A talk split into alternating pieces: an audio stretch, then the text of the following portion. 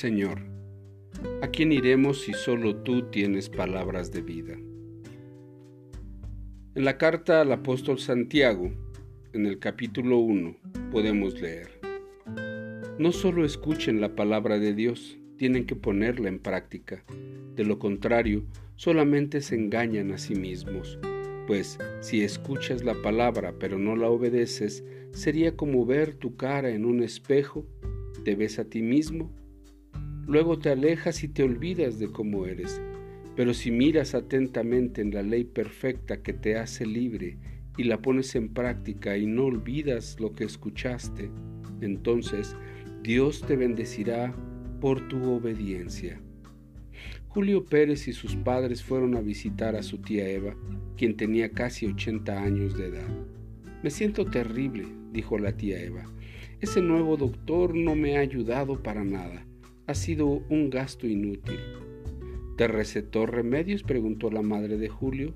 Sí, dijo la tía Eva, pero las píldoras en realidad no me ayudaron, así que dejé de tomarlas. ¿Y en cuanto a lo que comes? preguntó el señor Pérez. Me dijo que disminuyera la sal en las comidas, respondió la tía Eva, pero no puedo soportar la comida sin sal. ¿Y qué dijo en cuanto al ejercicio? Continuó el señor Pérez. El doctor me dijo que debo salir y dar una caminata diaria. Mm, pero a mi edad es ridículo. El señor Pérez y su esposa trataron de persuadir a la tía Eva para que siguiera las instrucciones del doctor, pero ella sacudió la cabeza y dijo, no me ayudaría para nada. Camino de regreso a su casa, Julio comentó, la tía Eva cree que su doctor no es bueno, pero ella no ha hecho lo que él le dijo que hiciera.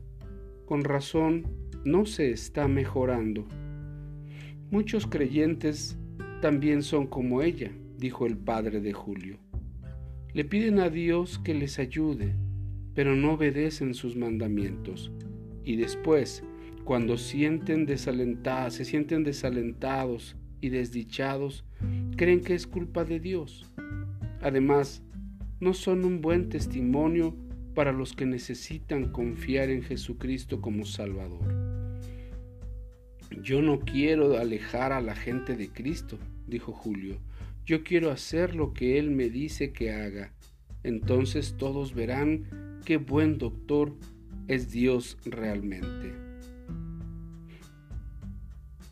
¿Qué, ¿Qué, hacemos nosotros en realidad cuando tenemos problemas? ¿Culpamos a Dios por nuestra situación, por nuestro estado? Tomemos un tiempo y meditemos. ¿Estamos obedeciendo los mandatos de Dios? ¿Estamos siguiendo la palabra de Dios?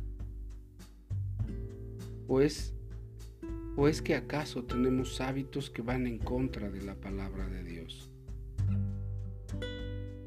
Sigamos las instrucciones del médico. Dios siempre sabe lo que es mejor. Recuerda, Dios es bueno.